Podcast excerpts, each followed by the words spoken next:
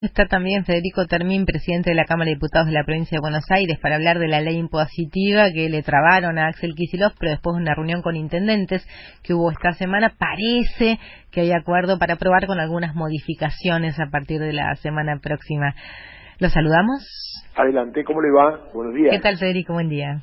¿Qué tal? Muy buenos días para, para ustedes, para la mesa y para todos los oyentes de, la radio. Gracias por, por, esa oportunidad. No, por favor, ¿cómo estuvimos con el aumento? Sí, gracias también porque, bueno, se estaba escuchando atentamente y, y había circulado días anteriores en, en, algunos medios la idea de un impuestazo en la provincia. También. Y, nada más alejado de, de, de, la realidad, digo, para, para poner en, en contexto, eh, Axel presenta la ley impositiva, que no es algo nuevo, es decir, todos los años la provincia necesariamente tiene que tener su ley impositiva para poder funcionar. Esta ley es muchísimo mejor que las anteriores y nosotros la presentamos y la defendemos y la contamos con, con orgullo, porque ¿qué es lo que se hacía en años anteriores? Se agarraba el número que había sido la inflación, se le sumaba un porcentaje importante y a todas las partidas de la provincia de Buenos Aires se le aplicaba el mismo porcentaje.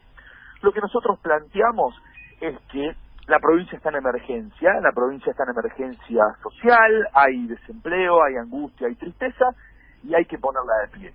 Para poder ponerla de pie lo que es fundamental es darle una mano a aquellos que más lo necesitan, a los más humildes, a la clase media, a las trabajadoras, a los trabajadores.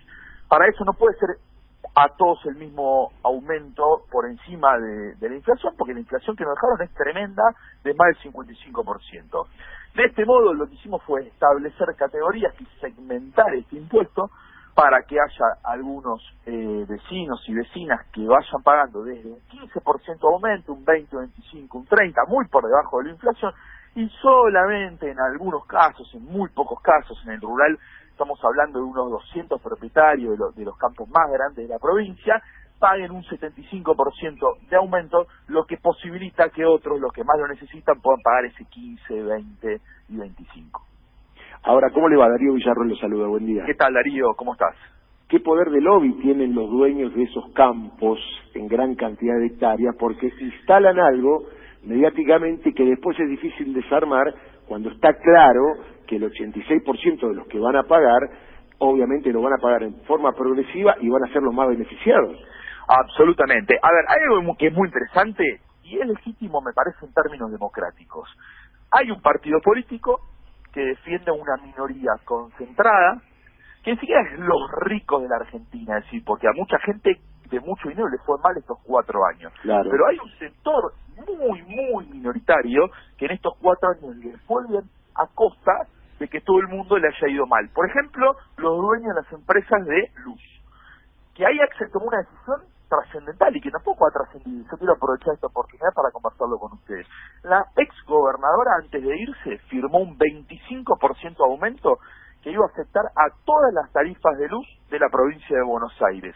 Axel lo que hizo fue retrotraer ese aumento que ya estaba firmado y que las empresas ya estaban eh, listas para cobrarlo y eso le va a generar a la gente de la provincia un ahorro muy importante que seguramente se va a volcar al consumo y se va a complementar con las medidas tan interesantes que está tomando Alberto a nivel nacional. Entonces, Darío, me parece que también se comporta como oposición en la provincia con la misma irresponsabilidad y la misma falta de sensibilidad que tuvo cuando gobernó. Eh, gobernar para los ricos y perjudicar a la clase media eh, y a, a los más humildes de la provincia de Buenos Aires. Además, perdóneme, con esta actitud de la oposición, el otro día hubo una reunión de Axel con los intendentes de Cambiemos o contrarios al signo de gobierno, y ellos también están inquietos porque tienen que resolver sus cuentas en cada uno de los municipios. Por supuesto, fue muy interesante esa reunión de Axel porque hizo una exposición muy detallada, muy pormenorizada, un análisis muy claro del estado de la provincia y lo convocó a todos los municipios con con independencia de, su, de su sentido de pertenencia política, a trabajar en conjunto. Los intendentes son los que más quieren que esta ley salga porque necesitan que la provincia tenga recursos, porque los recursos se los municipios. Lo, lo que pasó fue que en una fuerza política que eh, perdió las elecciones, hay una disputa interna respecto de los liderazgos, eso generó discusiones y trataron de de patear el tablero o de demorar la cuestión. La provincia tiene que tener ley, nosotros estamos convocando a todos los bloques de la oposición al día miércoles, este miércoles 8 de enero, a poder debatir. Nosotros estamos abiertos a poder escuchar los cambios. Nos hemos reunido eh, muchas veces con, con diputados opositores y estamos dispuestos a seguir reuniéndonos, a, escuchar comentarios, análisis y, cuestiones que mejoren la ley. Esta es la instrucción que nos ha dado eh, Axel. Pero lo que sí planteamos, esta idea de la, de la segmentación que me parece que es muy importante del impuesto y que hace también, digo, cuando uno genera una ley impositiva un presupuesto es un modo de plantarse ante, ante el estado de las cosas, es un modo de, de, una, es una toma de posición. Nosotros creemos que no todos pueden pagar el mismo aumento y que es muy importante la, la solidaridad en la provincia. ¿Y cuál es la urgencia, supongo que mucha, de que inmediatamente esto sea sancionado no solamente para los municipios, sino para todos los habitantes de la provincia de Buenos Aires, porque si Axel lo plantea en estos términos, es porque eventualmente se han encontrado con una situación en la caja totalmente deficitaria, ¿no? Totalmente, Darío, con, una deuda tremenda contraída en los cuatro años de, la gestión de, la ex eh, gobernadora.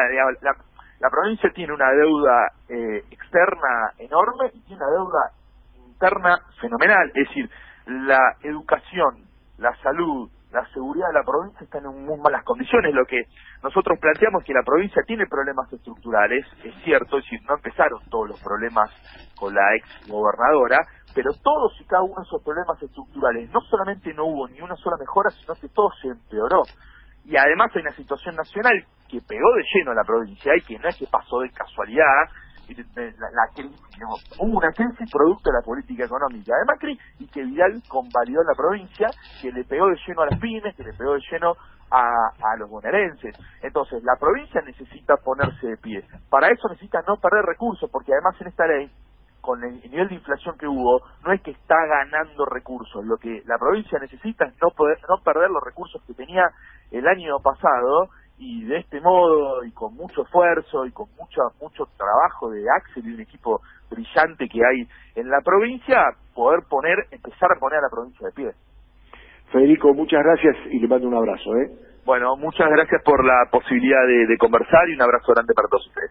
Federico Ortemín, obviamente un hombre de la provincia de Buenos Aires, el tema en el tapete creo que va a ser lo más importante en materia política a nivel provincial, obviamente con la repercusión que tiene la provincia de Buenos Aires a nivel nacional, más allá de las medidas que a nivel nacional obviamente también se vienen a partir de la semana que viene. Vean la encuesta, amiga.